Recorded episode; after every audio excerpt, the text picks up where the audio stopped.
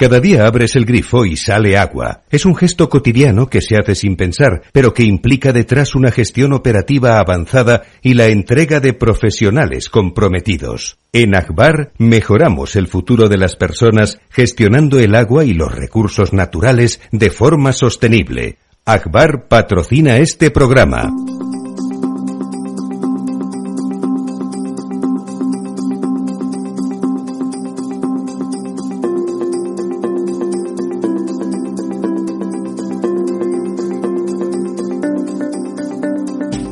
El Estado Ciudad, con Ramiro Aurín y Diego Jalón en Capital Radio.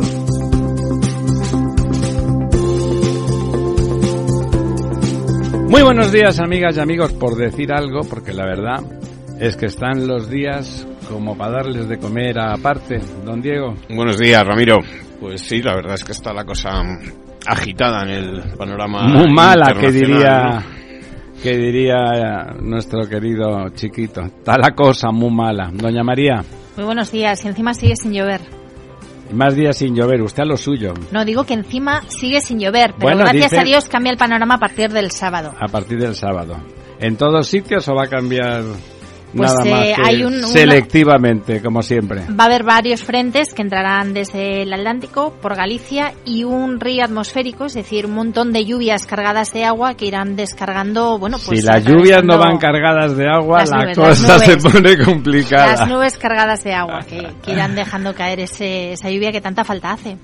Don Lorenzo. Muy buenos días, don Ramiro. La verdad es que yo también estoy deseando esas lluvias de las que habla María, pero ver este cielo, esto es precioso, ¿no? Es de una belleza, este cielos limpios. Pero bueno, habrá que, asumir que tienen que venir esas lluvias, que parece que ya vienen pronto, ¿no? Sí, sí. Pues don Lorenzo está empeñado en que en Madrid se ve el cielo y el horizonte, si ya nos ha explicado la vicepresidenta que eso solo ocurre en Barcelona, ¿no? Es verdad, aquí no hay ningún horizonte ni ningún futuro, efectivamente. Pues fíjate, yo recuerdo, yo recuerdo unos, unos estudiantes hace muchísimos años, que eran catalanes, que coincidí con ellos en, que de Barcelona. Seguirán siendo. En Berkeley, sí, seguirán siendo, claro, porque además eran más jovencitos que yo, lógicamente. Y me decían que a ellos lo que más les llamaba la atención de Madrid y además que está demostrado, ¿no? Era que les parecía como que el cielo estaba mucho más lejos, o sea, mucho más alto. Y es verdad, porque en Barcelona la atmósfera y en Madrid es uno de los puntos, por eso están aquí la, en, en Rolo de Chavalea la estación de seguimiento de satélites, porque la atmósfera tiene como especie de huequecillos, valles o lo que sea, y es una zona donde hay como una especie de seta o lo que sea. En Madrid el cielo está más, más alejado, ¿no? O da la sensación visual por la atmósfera, con lo cual da esa sensación de cielo profundo y, penetrante, ¿no? Y de ahí, el eslogan de Tierno Galván de Madrid al cielo tenía ese significado. Bueno, y es verdad que en otoño, a los que somos de fuera, pues vosotros los madrileños, digamos, lo tenéis más por la mano, en otoño esos cielos velazqueños, que a las que nos gusta la pintura nos recuerda Claro, Velázquez pintaba aquí, ¿no? ¿no? es por casualidad, en realidad los, los cielos de Velázquez eran madrileños más que los cielos de Madrid velazqueños, pero, pero tienen, tienen eso. Pero bueno. De todas eh, formas, para ver el horizonte de Madrid, que va más allá de lo que es Madrid ciudad, pues igual se puede uno acercar al Escorial, ¿verdad? O, acercarse un poquito más hacia la zona de, de Gredos. Estar más altos, claro. Sí, Madrid es mucho más que la ciudad y por supuesto que tenemos horizonte. Pilla, pilla un poco, bueno, no, pero horizonte ya sabe usted que la vicepresidenta lo decía en otro sentido. En otro sentido de que es el sentido actual, que, que hay que arreglar el país es un asco y hay que hay que llamar a los auténticos gestores del futuro, unos tales Puigdemont, Junqueras y similares, y algunos otros prófugos, porque eso sí que saben lo que hay que hacer. Pero Es, curioso que asociara el horizonte con eso, en el sentido de que en Barcelona sí que ven el horizonte. Digo yo, hombre, en Girona capital, por ejemplo, que hay mucho independ, no se ve el mar, ¿no? No. A lo mejor es un poco extraño esto, ¿no? No sé. Bueno, ya sabes que lo de las neuronas. Que claro, en Barcelona es donde menos eh, o más minoritario es el sentimiento independentista, ¿no? Sí, como se vio el domingo pasado, por donde, donde se ve el mar. Que éramos 14 o 15, creo. Eh, según los datos oficiales. Bueno, ya que estábamos hablando de lluvia, coméntenos usted cómo están los pantanos, bajando para variar. Pues los, los pantanos, los embalses están, están bajando efectivamente. Estamos, Habrá que tirarlos todos. Estamos llegando a, a ese punto en el que eh, históricamente, todos los años, bueno, de forma eh, normal, es el punto en el que ya eh, acabamos de, de, descender y empezamos a, subir. Es decir, esta semana en todas las curvas, bueno, pues de la media de los últimos 10 años, del año pasado, del anterior, etcétera, eh, digamos que sería el, punto donde tocamos fondo y donde empezamos a, remontar, ¿no? Eh, vamos a ver si es así con estas lluvias que, ya comentaba María, que se anuncian pues a partir del viernes en el norte de Galicia, bueno, en, en, en Galicia y en el norte de España. Para el viernes sábado ya eh, van a ir empezando a entrar por toda España y van a estar varios días. Es decir, que bueno, vamos a ver si, si esto ya eh, continúa, van Ayuda. empezando a entrar los, y es lluvia de la buena los, y no de la mala, los trenes de borrascas y empieza a llover y, y, superamos esta situación, pero el caso es que en este momento en el que estamos, digamos, en el punto más bajo, es verdad que estamos un poquito mejor que el año que el año pasado. La, el año pasado teníamos 17.747 hectómetros cúbicos y este año tenemos 19.000. Es decir, Seguramente peor distribuidos, por do, eso, ¿no? Sí, 2.000 hectómetros cúbicos más, eh, efectivamente peor distribuidos. Ahora lo comentaremos. El año pasado estábamos en el 31% y este año estamos en el 35%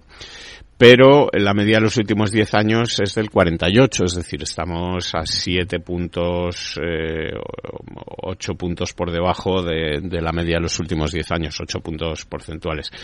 Eh, esta semana hemos perdido 323 hectómetros cúbicos, que es un embalse, bueno, pues dos en pantanos de San Juan para sí, hacernos... Son pequeños, uno mediano, idea, uno mediano. Para que don Lorenzo se haga una idea más o menos de, de cuánto es el, le cabe el barco, el, el asunto. Sí, le cabe a usted el barco perfectamente, eh, perdemos un 0,58%, ¿no? Eh, entonces, eh, lo que comentábamos respecto a la, a la, distribución, pues claro, por cuencas la, cosa está muy, muy, muy mal repartida, ¿no? Tenemos la cuenca del Guadalquivir, que está ya en el 18%, en el 18 pelado. Eh, tenemos la, la, cuenca del Guadalete Barbate que está en el 15,38. O sea, acá al borde de la inutilidad. Y estas dos cuencas pierden, el Guadalquivir pierde 10 hectómetros cúbicos y el Guadalete Barbate 7. Eh, y luego tenemos cuencas que están mejor de lo que estaban habitualmente, como es por ejemplo la cuenca del Tajo, que está con 46%. Eh, pierde 67 hectómetros cúbicos, pero está mejor que la media de los últimos 10 años. Tenemos muy mal la cuenca del Guadiana con 23% y pierde 17 también. Tenemos muy mal, pero digamos que aquí el problema es menor, que es la, la cuenca del Ebro, que está con 34%. El problema digo que es menor porque la cuenca del Ebro es una cuenca en donde suele llover más habitualmente. Sí, es más fácil ahí, que, que, se reponga y que ahora y con viene estas lluvias que vengan. Vienen muchos afluentes de, del Pirineo que suelen venir con carga, llueve más en las cabeceras y por lo tanto, en realidad, ese, es, esa capacidad viene afectada porque hay un gran desembalse hidroeléctrico. Tenemos la cuenca del Duero con un 42%. Eh, tenemos mucho mejor que pierde 64 hectómetros cúbicos esta semana. Tenemos mucho mejor el Miñosil con el 58 y medio, 58,5, pierde 39 hectómetros cúbicos. Tenemos muy bien para lo que es, eh, ya lo llevamos comentando mucho tiempo, para lo que es esta cuenca, la cuenca del Júcar con un 47%. Y luego, pues, eh, las cuencas, eh, como decía, andaluzas, la de Guadalete Barbate el 15, la de Mediterránea andaluza un 23, también está ya muy, muy estresada la cuenca del Segura con un 23%. Ya, sí, toda la alegría de que estaba en el 30 y algo, no, tampoco era ninguna gran alegría, pero sí. ya se está viniendo abajo. Y luego, pues, la cuenca de Cataluña interna que está en el 21% con 5 hectómetros cúbicos menos esta semana y las autoridades catalanas que ya, bueno, bueno, cuando piensan en alguna cosa que no sea lo de la independencia, el referéndum, etcétera, pues ya están hablando de, de, de medidas de, de emergencia, medidas de claro. emergencia y de una alerta. Bueno, lo que han previsto es que para finales de año, si no llueve mucho y se recupera la, la cuenca, la Generalitat prevé entrar en emergencia severa por sequía.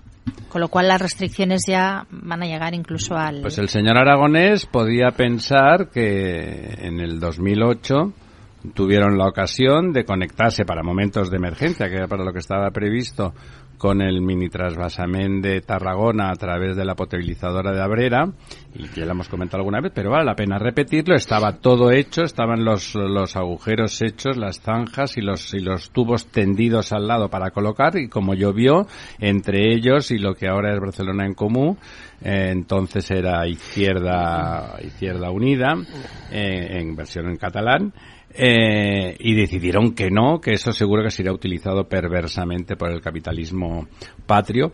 Y bueno, pues ahí está. A pesar de que hay una, una desaladora sin la cual la crisis ya habría explotado hace mucho. Y a pesar de que finalmente, después de una resistencia totalmente numantina a la regeneración, ahora finalmente están dejando que Aguas de Barcelona regenere y está aumentando progresivamente. Pero claro, eso no se hace en dos días pero como se trataba de, de fastidiar y de asfixiar a, a, las compañías en toda España, pero particularmente en Barcelona, pues no se dejaba hacer regeneración porque eso ayudaba, es, vamos, lo de las vacunas de la viruela en el Vietnam por parte de los americanos, ¿no? Pues lo mismo, no vaya a ser que se entienda que eso, que eso es bueno. Pues ahí estamos, de aquellos polvos, estos lodos, y como se descuiden, pues en el área, en, en la Gran Barcelona, tres millones y pico de, de habitantes, pues van a poder sufrir restricciones. Eh, iba a decir, afortunadamente, entre comillas, el regadío no es muy importante en Cataluña. Bueno, y donde lo es, que es en el sur, se, se, sirve del Ebro, ¿eh? se sirve del Ebro, que también... Aún así están teniendo menos aportaciones tanto en, en la desembocadura. Sabéis que el cultivo del arroz necesita mucha aportación de agua y han tenido mucha menos aportación. Pero de que, hecho, han fíjese, tenido que reducir el cultivo a la mitad. Pero fíjese que es ridículo. Todo eso, ese, ese, ese fenómeno que se ha producido en la desembocadura, el arroz, es una cosa completamente antrópica, pero llevan ahí ya más de 200 años con ello. El arroz es, se cultiva en el delta y el delta, el agua, se va otra vez al mar, efectivamente. Después de que se produce el cultivo, el agua vuelve, ¿eh? ni percola prácticamente porque el acuífero está ahí pegado, prácticamente está ahí, y ayuda a mantener la salinidad baja por la presión de, del agua dulce y después toda ese agua toda, la que no se evapora, se va al mar. O sea, que es todo como ridículo. Entonces el, el hecho, de, hecho no se entiende mucho en, un supuesto intento de equidad, si en otros sitios en el Ebro habrá que restringir, pues en la desembocadura, ¿por qué? Se trata, la, los, los riegos en el, en el Ebro y en toda la ribera se toman en Cherta, que son unos pocos kilómetros, unos pocos kilómetros, 40 kilómetros quizá al norte de la desembocadura, según el río de la desembocadura, se coge el caudal en dos canales, uno para que vaya a la derecha y otro para que vaya a la izquierda, se riega y bueno, y como casi todo, hay cosas que no son arroz, pero el agua del riego, lo que no se queda en las plantas, acaba volviendo a, volviendo a los cauces o volviendo a los acuíferos. Y todo lo, y casi todo acaba yendo al mar. Y de golpe han decidido que van a restringir eso bueno, pues porque si no será pecado, será alguna cosa, una absurdo, ¿no? Estamos en esa dinámica de, de absurdos. no es que no haya agua en tal sitio hay que repartir. Bueno, si no hay agua en tal sitio hay que repartir. El, el, Ese agua va a ir al mar. Fíjese, el otro día escuché a un es que no sé qué adjetivo. ¿Cómo poner. calificarlo? Sí. Un, a un tipo. A un tipo. Eh, diciendo en un medio de comunicación que el agua del Mediterráneo se está calentando porque como hay presas ya no llega el agua de los ríos, que es la que luego enfría. Perdón. Dios mío, Señor Jesucristo. pero, no, bueno, no, pero ese, ahí lo dejo, lo decía en serio. El era el borracho de su, de su barrio, que bueno. tenemos uno en cada barrio. Lo decía, lo decía en serio, ¿eh? Estaba o sea, publicado. Sí, sí, no, no, lo, lo, decía hablando en, un, en una, en una, en una emisora de radio. En sí. una emisora de radio. Sí, sí. Una emisora que usted escuchaba. Sí, sí, bueno. ¿Usted eh, qué escucha? Voy a plantearme seriamente su presencia. Intento, intento escuchar de todo. Eh, No, por, Dios mío, Señor por- Jesucristo. Por rematar lo del, lo del agua, comentarle a don Lorenzo que, que su embalse pues ha perdido 4 hectómetros cúbicos esta semana, está en 45 de 138, es decir, que ya va a tener graves problemas para maniobrar con, con la eslora de su barco. Con los Por- 180 Bueno, pero metros de tiene, eslora. pero tiene otra Y- ventaja, y es que al ser más pequeño, joder, pues me puedo acercar a este puente, echar algunos cubitos de hielo a ver si solucionamos el problema del Mediterráneo. Efectivamente, efectivamente.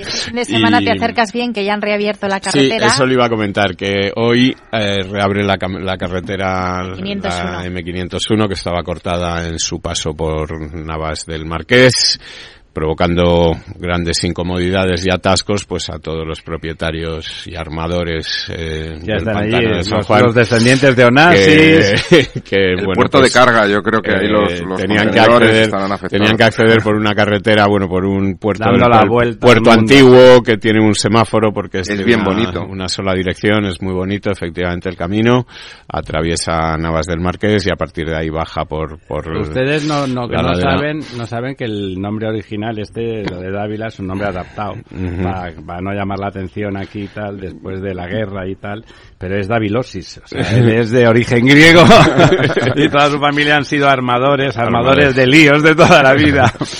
Bueno, una, vamos, ya que estamos con el agua, en esos ocho minutos que nos quedan, una de esas cosas que pasan desapercibidas y que luego dirán, fíjate, llega el PP a los sitios y sube el agua.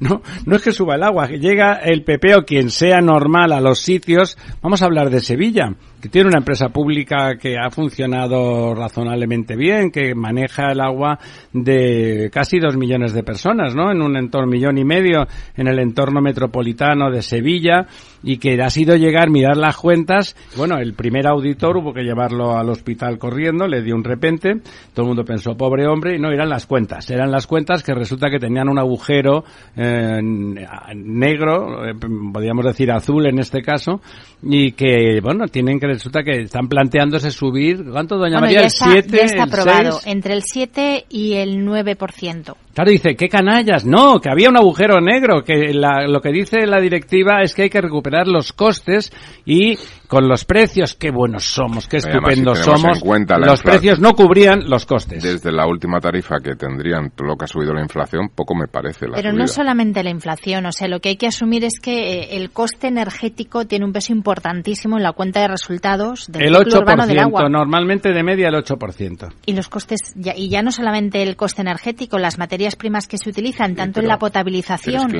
la como en la depuración pero es que han la subido una Doña María, barbaridad. como todo, ¿no? salarios, es un sector, ¿no? Suben los como todo, pero ¿no? tendemos a pensar que el agua tiene que ser gratis porque es de todos. Y sí, probablemente el recurso en sí no tenga un coste. Y eso que vale mucho más de, de lo que pagamos. Pero el poder abrir un grifo en Ah, casa no, y que salga pero agua ¿sabe lleva, que- lleva un trabajo detrás y una infraestructura que hay que mantener. eh, ¿Sabe qué pasa, de María? Que estamos diciendo esto, que lo decimos siempre, no, no usted, lo decimos siempre, y yo luego lo pienso y digo, parecemos tontos. Cualquiera sabe que, to- que todo vale una barbaridad y que un metro cúbico de agua, o sea, mil litros de agua del grifo valen como 700 litros de agua embotellada, ¿no? No, O sea, no, no, no, ¿cómo, cómo? No, no, mil litros de agua del grifo valen en torno a dos euros, tres euros, que es lo que viene a costar un litro de agua mineral. Vamos, No. no, un litro no, pero No, tres, cuatro o dos- cinco litros. dos botellas o tres. Tres bote- Es decir, cuatro que, botellas. que Bueno. pagamos por mil litros lo que se paga por tres litros de agua mineral. Pero depende, depende de dónde la compres. Si te vas al aeropuerto, no te digo a cómo te Bueno, sale el litro si agua. se va usted al Sáhara, bueno... No, bueno, pero eh, eso, botella iba, eso le iba a 250. comentar cuando decía usted que lo de que el agua es gratis. Por ejemplo, en Etiopía el agua es gratis, pero hay que ir a por ella. Sí, está a 100 kilómetros.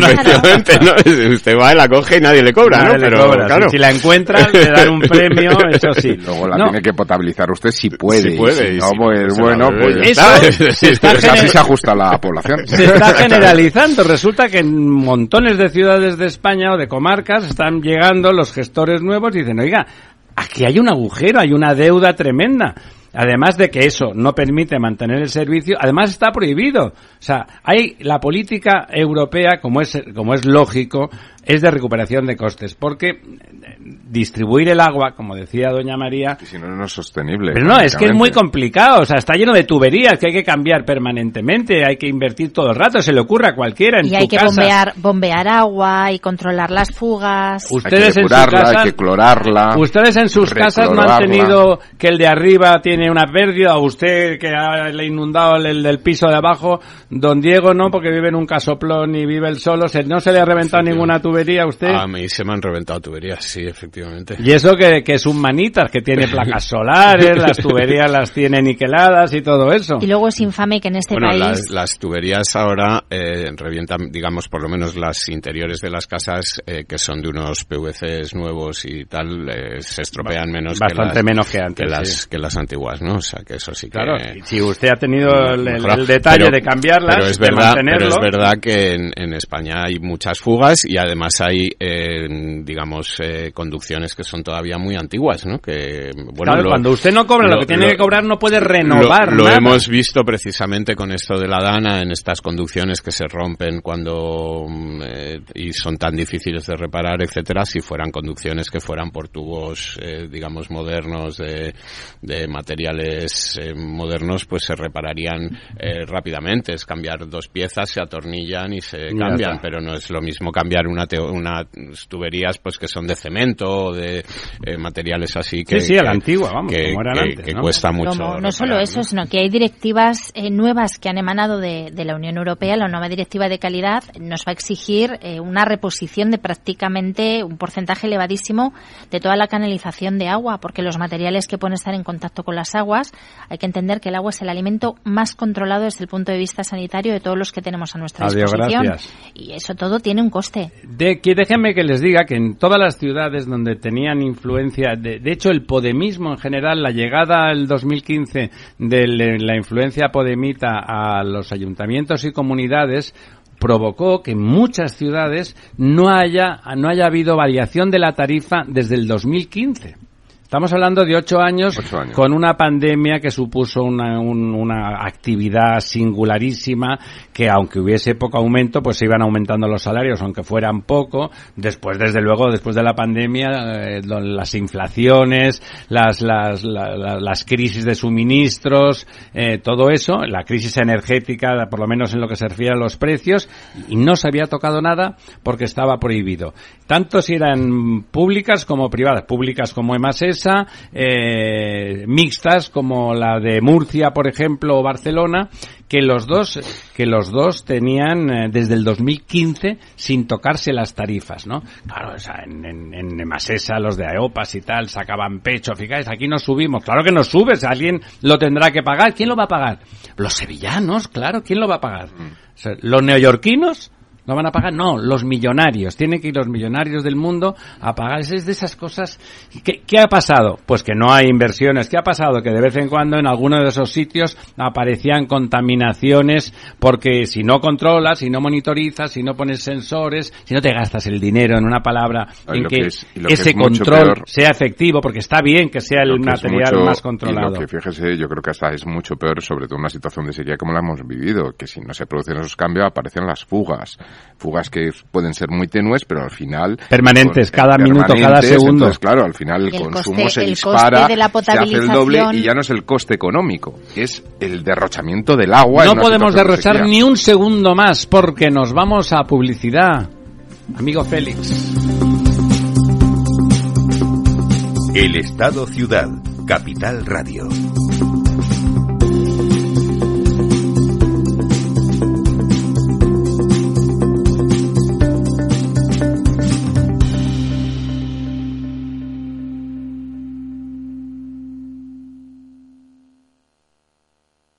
Este es un mensaje para todos los oyentes de radio y es solo para decir gracias. Gracias por dedicarnos tres horas cada día. Gracias por escucharnos en casa, en el coche, en el trabajo, en un móvil o donde sea, en directo o en podcast. Gracias por tu fidelidad, porque gracias a ti, la radio sigue siendo un gran medio, el más creíble, en el que más confías y el que mejor te informa y entretiene. El medio del día a día, de la actualidad al instante y que te acompaña siempre estés donde estés. Radio Value, la Asociación de Radios Comerciales, te da gracias a ti.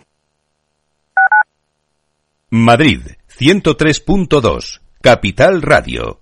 Gráficas Naciones. Más de 50 años de experiencia en el sector de las artes gráficas. Apostamos por la última tecnología tanto en impresión offset como en digital y gran formato. Realizamos todo tipo de impresión. Tarjetas de visita, folletos, libros, vinilos, decoración y montaje de stands. Más información en el 91 629 2145 o en gráficasnaciones.es.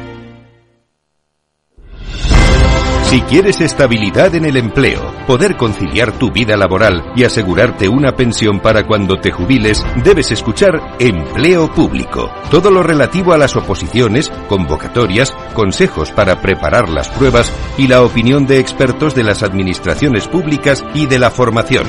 Los miércoles a la una y media de la tarde en Capital Radio tienes una cita con Empleo Público, con José Joaquín Flechoso.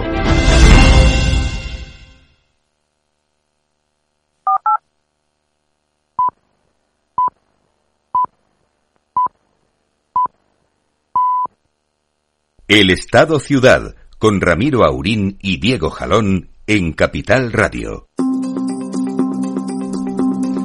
Bueno, aquí estamos de vuelta. Doña María Santos se ha ido al médico. No le pasa nada grave, pero las señoras van al médico más que nosotros, ya saben ustedes. Eh, esto será, esto será un problema. Es verdad, tienen, tienen regímenes de supervisión de cosas más sistemáticamente, ¿no? No sé. Yo cuando quiero ir al médico me cambio por la mañana de sexo. Eh, no, no, no me denuncien, por favor. Félix está tomando notas, ha hecho fotos, ha grabado todo y creo que ya lo está enviando, ya lo está enviando por internet donde corresponde. Bueno, Pues eso que decíamos del de los precios de, del agua, dicen, ah, si llegar la derecha dirán ahora, dirán, y subir los precios. No, oiga, que es que los otros habían dejado un pufo, se llama pufo, ¿entienden? En, en una administración de una empresa privada se le pedirían responsabilidades por dejar pufos no, no declarados, ¿no? No diciendo, mira, aquí estamos teniendo un déficit, no, no, no. Hay que llegar, hay que mirar y decir, ¡ju! Eh, Ellos pensaban, ah, igual hay que subir ahora con la inflación el 2 o el 3, no, el 7 o el 9 para no seguir acumulando déficit y recuperar el Pero es que además, don Ramiro, esto es una cuestión de pliego de condiciones. Si quieren los precios actuales, que bajen la calidad del servicio, ¿no? Si eso es lo que quiere, puede ser incluso gratis y que se vaya la gente al río, como decía. Pero claro, pero es que el ¿no? servicio al final consiste en nada, como en Etiopía. Claro, ¿no? lo que quiero decir es que si en un pliego de condiciones se establecen unos niveles de calidad, lo que tiene que hacerse es perseguir ese objetivo que entiendo que es el bienestar es para un los contrato, ciudadanos es una cosa fácil. de ¿eh? esos controles de calidad y eso tendrá el coste que tenga que tener y lo que hace falta es Yo siempre digo eso, a mí déjeme a usted hacer el pliego de condiciones, seleccionamos al ganador y no se preocupe, no, nos va a costar y- un euro Y más. además, de todas formas, yo creo que es un, es un debate un poco absurdo. A ver, no es absurdo porque Un es debate un debate real, ¿eh? ideológico y que tiene una carga ideológica y que por eso es el debate, eh, pero el servicio de agua, digamos, en España comparado con la, Es tele- baratísimo. con la telefonía, la electricidad, etcétera. Es baratísimo. No solamente es que es muy barato, sino que además es muy eficiente y además es, pues, bueno, como, Es universal. como dice eh, nuestro amigo Valve, eh, ausente estos días. Porque está el Eh, sinvergüenza todavía de vacaciones en Alicante. Esperemos recuperarlo pronto. Eh, es prácticamente un milagro que en España podamos tener agua potable todos los días en todos los domicilios. Con la calidad con la 24 que lo horas, Con tenemos. la calidad con la que lo tenemos y a, a ese precio. Es decir, que es que la factura del agua al final es realmente lo que menos eh, Impacta en la impacta cesta de la en- compra en- en doméstica. las facturas de la De hecho, en la nuestras- gente, en las ¿no? Encuestas de- de compare Osur- usted con la calefacción, con la Bueno, electricidad, con la calefacción con- es que la cierras con- porque si no, no la pagas. con El aceite de oliva. con el aceite de oliva, con, con, en fin, con la telefonía, con, Con todo. con todo, ¿no? Es decir, de estos gastos fijos que tenemos en todos los hogares, el, el gasto en agua es, es realmente el que menos preocupa y si estamos hablando de una subida del 7%, con lo que ha subido la inflación en estos eh, cinco años, eh, eh, digamos que estamos pagando el agua más barata que hace cinco años, ¿no? Lorenzo, Evidentemente. eh, en términos reales en términos infinitamente reales, más barato, pero más como barata, un decir, 30 un 40% más Claro, barato. es que es, Es así, es así, o sea que es que quiero decir que es un debate absurdo y que solo se entiende desde el Sectario punto de vista y de que desde- es una y manipulador, manipulador, sectario y,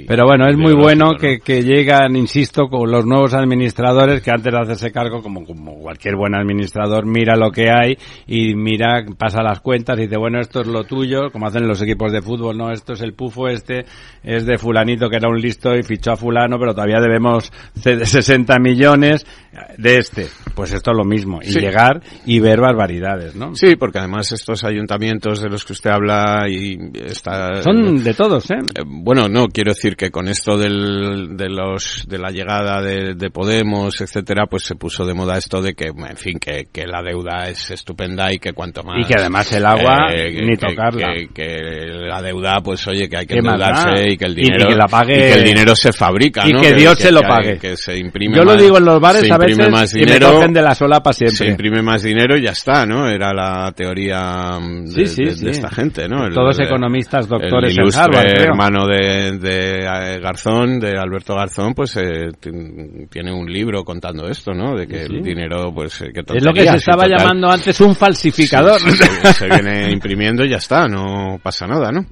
Bueno, pues esto es un poco, un poco lo que hay con, Bueno. con este tema. Yo creo que es un debate completamente. Estaba ahí eh, don- prefabricado, ¿no? Además hay, hay de eso del, del tema de las de los precios del agua.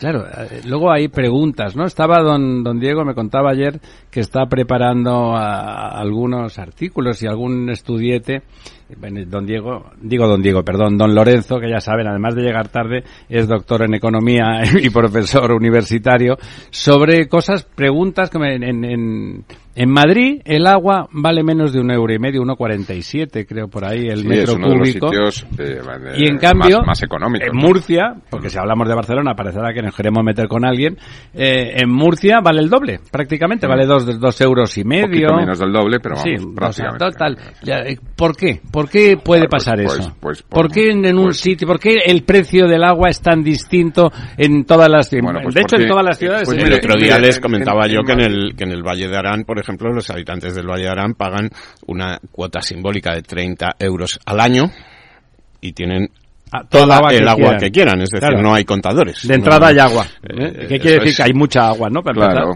No, en Madrid somos también unos privilegiados. A ver, no somos el Valle de Arán, obviamente, pero tenemos una sierra. y somos bastante más pero quiero decir, en, en términos de privilegio, pero tenemos una sierra a 50 kilómetros aproximadamente, donde, bueno, pues hay una riqueza eh, muy grande en términos de recurso hídrico. Hídrico. Eh, donde tenemos un, un, un agua que principalmente es de superficie, que es mucho más económico que si tuviéramos que acudir a pozos, etcétera. O desalación, ya no o le digo, desalaciones o cosas. Bueno, es que claro, eh, que surge de la manera natural, desalación para que, se hagan ustedes a la idea solo en energía se va al euro por metro que viene cúbico. con un Y- nivel de una, pureza una red de embalses Claro, que, que viene hizo con una red de- el, Claro. el Imperio Español, ¿no? El Eh, Imperio Español.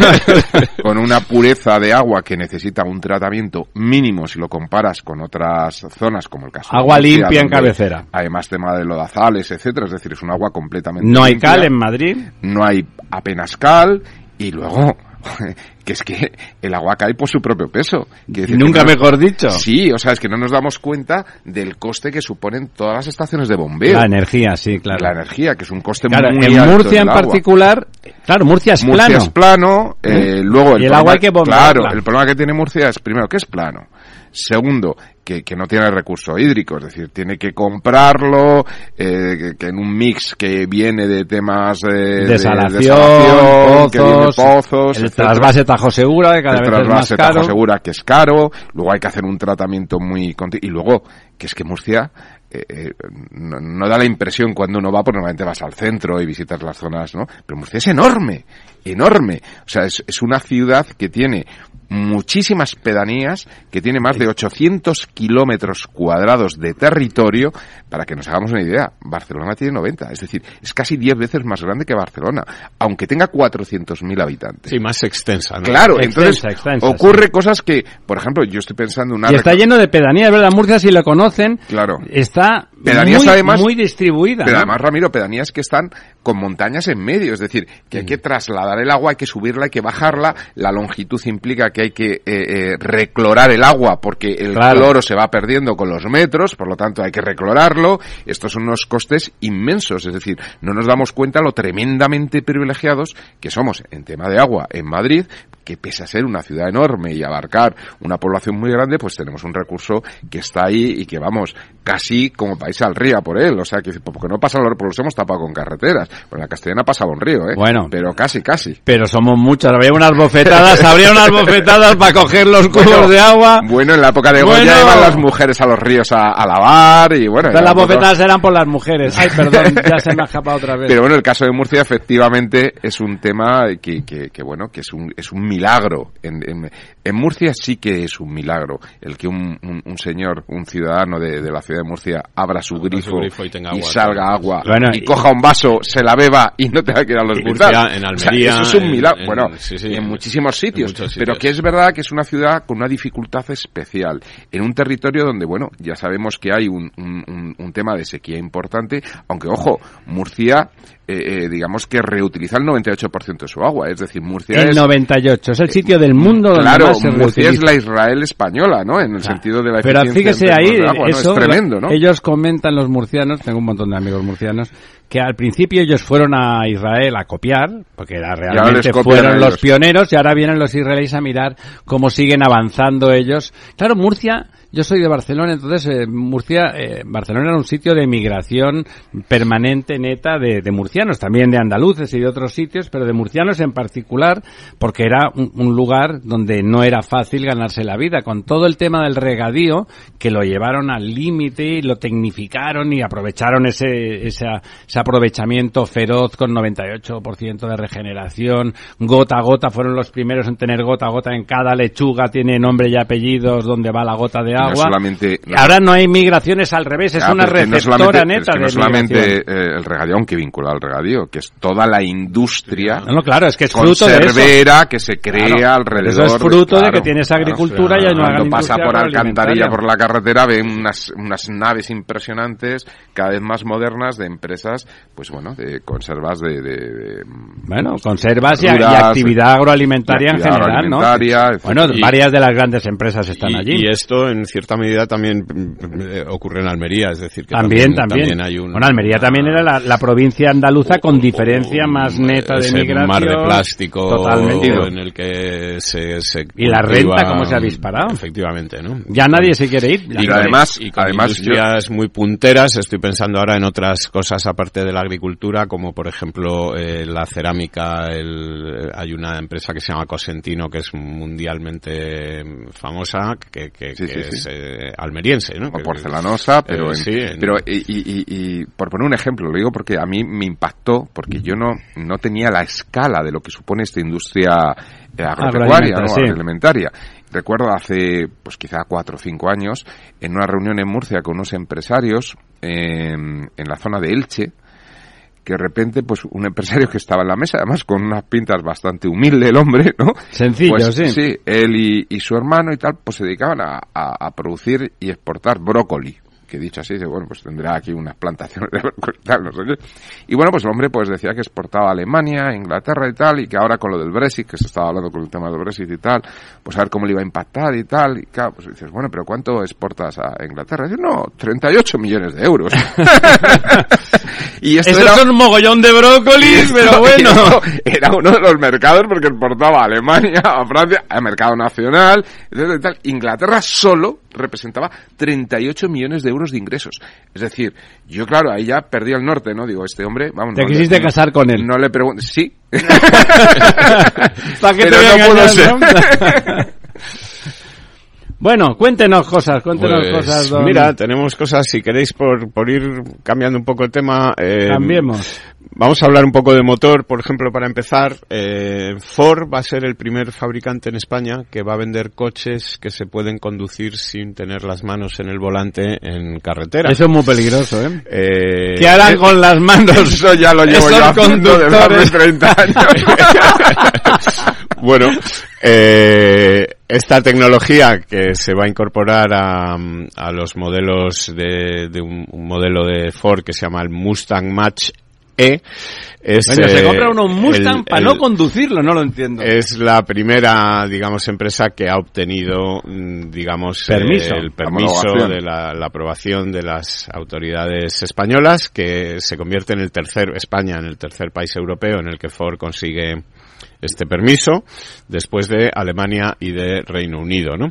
Entonces esto supone que, que bueno, pues uno pueda coger el coche en determinadas carreteras, no en todas, es decir, eh, esto sistema vale para autopistas, vías, Eh, bien pintadas, bien señaladas, etcétera, no vale para una carreterita de montaña, etcétera. Pues igual te va contra el contra un árbol, claro. Eh, pero bueno, pues es un, un primer paso, un paso importante en esta mm, tecnología de los coches que se, que se conducen solos, de los que llevamos hablando ya muchos años, eh, que parecía hace 10 años que era una sí. tecnología que iba a llegar inmediatamente o que iba a correr mucho, que se está topando con muchos problemas Hombre, de todo de tipo, seguridad, ¿no? de seguridad, de permisos, de licencias, de seguros, etcétera pero que bueno que eh, si algún día acaba siendo una realidad pues puede transformar un poco el mundo de la automoción Pero fíjese, y el, y el a mí- mundo del transporte es a mí decir me el- sorprende- el, Sobre todo el mundo del transporte. el- mundo del que sí que tiene sentido. de, de un vehículo que se conduzca solo Claro, camiones que eh, pueden estar 24 claro, horas 24 funcionando. horas no que- ¿no? Claro, eh, claro. Coches que ya no necesitas comprar un coche, sino unas horas de coche, es decir, que el coche venga a Yo por eso no ti termino de- te haga yo no falta termino de verlo y- todavía. Y, te lleve, lleve a niños al colegio, colegio. etcétera. Eh, en fin, que puede cambiar, digamos, eh, todo Como el, en Blade Runner, que los el- coches, todo los el taxis modelo, iban ¿no? solos. Todo el modelo de la... Pero sobre todo el transporte. Yo sí que veo en el transporte, cuando esa tecnología está realmente avanzada para su implementación generalizada, yo ahí sí que veo una Que el ventaja pueda dormir en el asiento, se reclina tipo avión, tipo, Bueno, tipo a- asiento de avión a- y que vaya tirando. eh, claro, y, y- y la verdad es que sobre todo que permite una eficiencia tremenda porque los vehículos estarían permanentemente en circulación, ¿no? Sí, más economizar y tal. Se podrían hacer los viajes Mira, nocturnos una, de tirón. una, una, una cosa más anecdótica, pero que me sorprende. El, el Mustang, como, vamos, eso no hace falta ser un gran aficionado a los coches, es un coche mítico Sí, de la pero este es el todoterreno. ¿Este es el todoterreno? El Mustang E-Match es Match, el eh, sí. todoterreno. Pero- Pero un sub de estos. Es un 4x4. de ¿Y a ustedes no les gusta ese tipo de coche, que es un, pero es un cochazo igualmente, Sí, sí. conducirlo? A mí coger eso y que me lleve, no sé, a mí cuando a usted le gusta ir de paquete, le gusta conducir cuando va en el coche, en un coche bueno. A mí me gusta conducir. Pues eso, pues a mí también. Pues BMW, entonces. no nos han Bueno. pagado nada por decirlo, pero lo digo porque yo creo que a los que nos, es verdad que Pero seguramente con- estaremos prescritos. Pero con ¿no? el programa grabado lo mismo vamos a conseguir algo.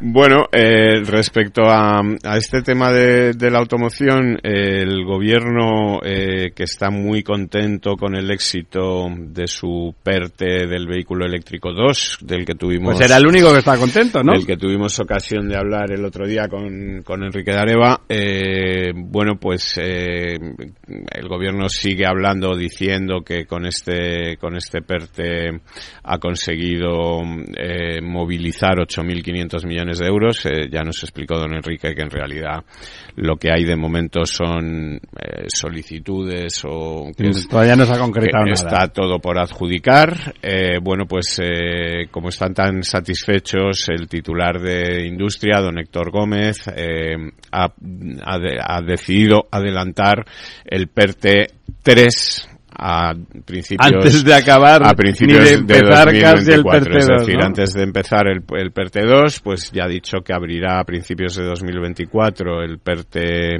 del vehículo eléctrico y conectado 3, que estará dotado con un poquito menos si el anterior, el 2, estaba dotado con 1.500 millones de euros, este estará con 1.250 millones de euros. Y según industria, pues esto es para seguir atrayendo proyectos de producción de baterías y de cadena del valor del vehículo Fíjate eléctrico, Que etcétera. yo creo que el mercado, a mí, a mí cuando yo veo estas cosas, me recuerda un poco a los, a los, a las historias de Asterix y Obelix cuando decían están locos estos romanos, ¿no? Pues no, no les ellos ponían normas y nadie les hacía caso, por libre, ¿no? Y yo creo que el mercado va por libre porque he leído una noticia que me ha sorprendido porque hasta ahora la idea que todos tenemos del vehículo eléctrico es que era pues como un 30 o un 40% más caro que su equivalente en combustión, ¿no? Pues ahora sale para principios, para la primavera ya del 2024 el nuevo Mini que va a tener... Eh, que ya de Mini no tiene nada, dicho sea de bueno, paso. ya de Mini no tiene nada, pero es un vehículo que es del grupo BMW que va a tener el coche eléctrico y luego va a tener también de combustión.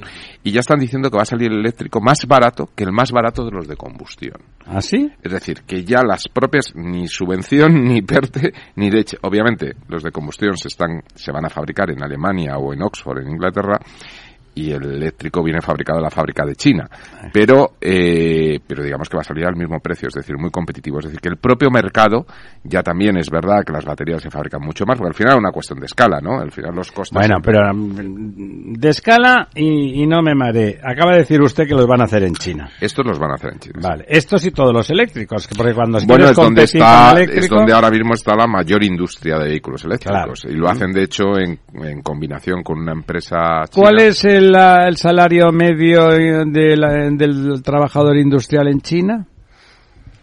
Pues ahí me ha pillado usted. Claro, vamos, según- es me juego con usted lo que es quiera, que menos que de la mitad que de un Es europeo. posible que estén en el entorno a la mitad.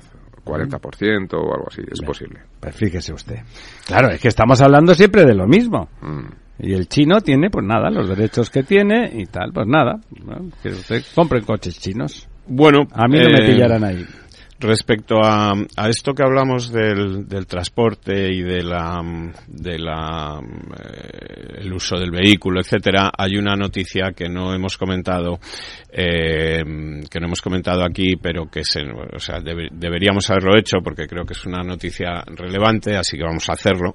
Hagámoslo. Hagámoslo. Vamos a Eh, ello. Y es que, bueno, eh, sabéis, os acordáis de la famosa polémica con el tema de los peajes, que eh, Acusaba a Sánchez de haber ocultado a los españoles que le habría, que le había prometido a la Unión Europea. Sí, se ha quitado de eso, se ha quitado. eh, que las carreteras españolas iban a ser de peaje. Eh, efectivamente había sido así. España ha presentado una adenda a ese, a ese plan. eh, y lo que ha prometido a la Comisión Europea a cambio de, de no tener que poner peajes es eh, desarrollar el transporte por ferrocarril en España para que haya, digamos, más trenes y menos camiones. Es decir, que Bueno, incluso que- decían de subir los camiones en los O trenes. sea, efectivamente, nos vuelven bueno. a prometer el corredor mediterráneo un momento ver. que ¡ja! Rea- realmente lo de subir los camiones en los trenes eh, es como si decimos subir los camiones en los barcos, eso está inventado, es una cosa que se llama container, eh, que, Sí, que- sí, que sí. lo que hace es coger eh, La carga. todo el camión menos la cabeza tractora y ponerla en un barco o en un vagón de tren y luego pues eh, digamos el recorrido de última milla o de últimas millas pues ya Se hace con un camión local. con un camión en, en el punto de destino, ¿no? Esto realmente, eh, si se llevara a cabo, a mí me parece que es algo eh, que estaría muy bien, es decir, que, que Sí, tenemos una red de mercancías que- paupérrima en España efectivamente, de, de, ferrocarriles oficiales. que el sí. transporte de, de mercancías por tren, por un lado, eh, liberaría las carreteras de camiones, que, que siempre viene fenomenal porque, bueno, pues son vehículos muy Los que más pesados ocupan y los que más están circulando junto con coches que son vehículos ligeros, en fin, que provocan Todo eso que sabemos todos. problemas, accidentes, provocan mucho desgaste en las carreteras. El eh, desgaste. El desgaste de las Eh, carreteras. es el eh, 95% principales del desgaste. Es el de los camiones y además, bueno, pues eh, quitaríamos emisiones, eh, etcétera, y, y estaría Sí, muy bien, ¿no? De todas formas, eh, fíjese que yo, el tema del camión encima del tren, y ya Es no el container, ¿eh? Sí, no, no, no, no. Hay que no, no, containerizar, pero ¿no? no, no está tan claro, no está tan claro porque eh, yo estoy pensando hace, hace años hubo un cierto movimiento en buscar un paralelismo, otro eje, otro corredor eh, al corredor mediterráneo que era el corredor central que pasaba por, por Aragón, los Sí, para Pirineos y coger los containers de, No, pero no de con- Algeciras y Sí, llevárselos por el centro, pero que era más uno de los problemas que, que, que entonces se planteaba y por eso tenía sentido lo de fa- co- construir trenes que montaban el camión pero con cabeza tractora y todo. Era que claro uno para hacer una operación por toda Europa tienes que tener continuidad por Francia con eh, transporte ferroviario de mercancías para poderlo llevar hasta donde fuera. Y claro el problema es que eso eh, tú puedes controlar tu parte pero no la del vecino y el vecino no estaba mucho por la labor y me da a mí que ahora tampoco Como en casi todos los amigos franceses. Entonces, ¿eh? claro, ellos lo que planteaban como solución es decir, bueno, pues vendrán en camiones hasta donde tengan que venir, hasta el Pirineo, digamos, y ahí ya se suben en los trenes, por lo tanto, la cabeza tractora sí tiene sentido que suba el tren, porque de alguna forma llegaba hasta destino, volvía, recorría todo por los trenes, pero luego seguía, es como si cargas esos contenedores de Algeciras, pero lo cargas con el camión y automáticamente llega. Sí, al como no no te dejan llegar bueno, hasta tiene 50 baja y kilómetros, sigue ¿no? ya camión, lo que sea, ¿no? Pero tiene sentido relativo, es decir, que, mm, eh, bueno, eh, en un, Porque son, eh, son transportes, camiones alemanes, franceses, Sí, pero bueno, el belgas. camión puede dejar el contenedor, que lo lleve ya el tren y el camión se vuelve para Alemania a coger otro Claro, contenedor. no, lo que ¿no? Dice decir, don Lorenzo es que si de golpe Francia te bloqueaba, hablamos de muchos kilómetros a través de todo un país, porque es verdad que Alemania y Holanda y el norte de Europa era el destino habitual de Ujú. ese. Entonces, yo, sí. yo recuerdo que, que- Francia es tapón para que en muchas aquel cosas, momento, ¿eh? estoy hablando hace pues lo menos 10, 12 años, se montaba y el proyecto era que los, los camiones montaran y de hecho yo recuerdo haber hecho una presentación para convencer a los franceses en París sobre el- el- la- las virtudes de ese, de ese eje paralelo, digamos, al eje mediterráneo. ¿no?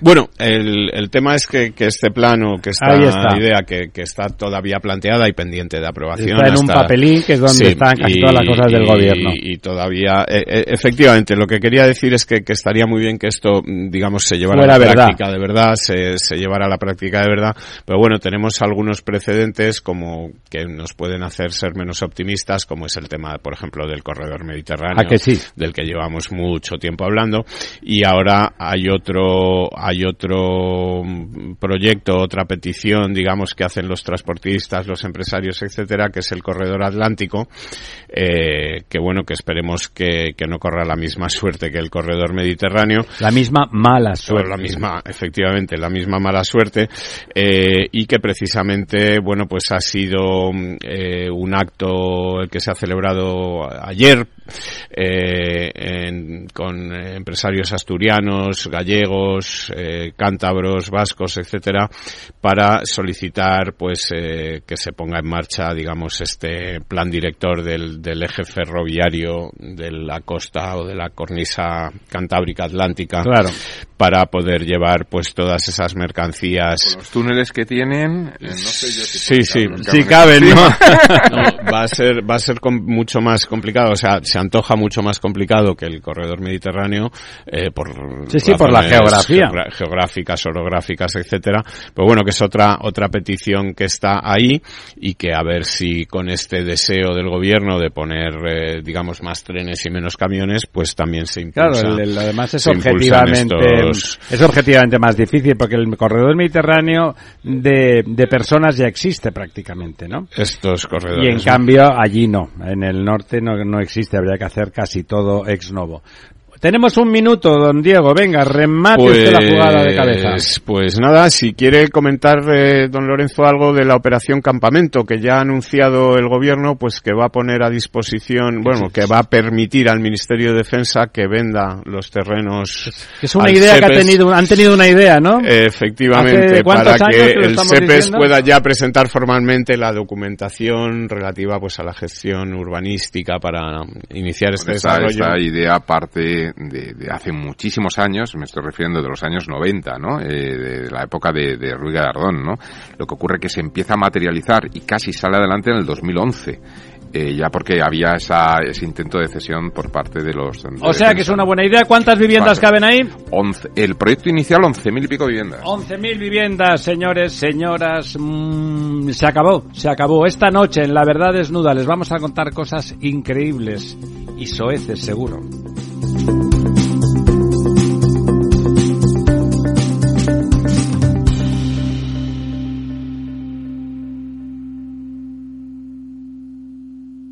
Cada día abres el grifo y sale agua. Es un gesto cotidiano que se hace sin pensar, pero que implica detrás una gestión operativa avanzada y la entrega de profesionales comprometidos. En Akbar mejoramos el futuro de las personas gestionando el agua y los recursos naturales de forma sostenible. Akbar patrocina este programa.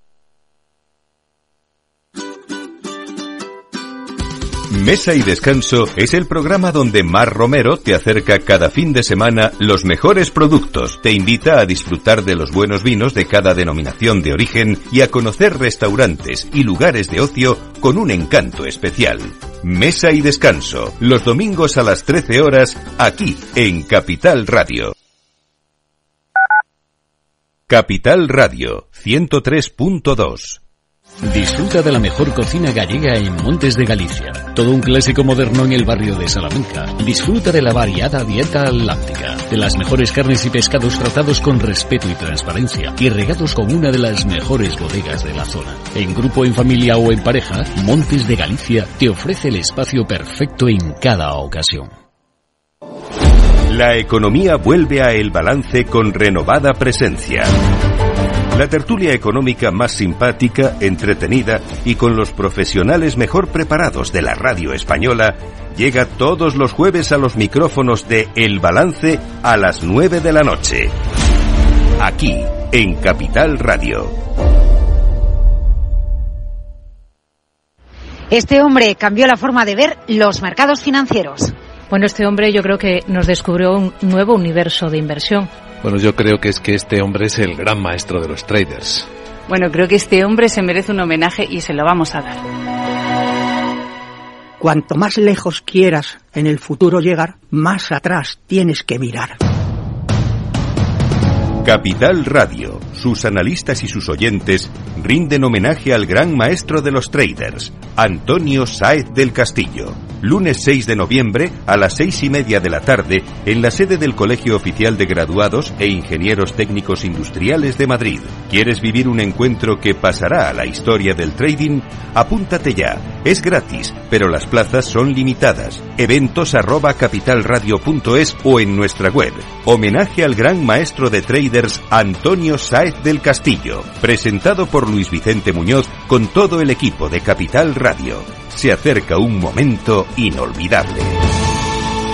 Es la ilusión, el motor de nuestra vida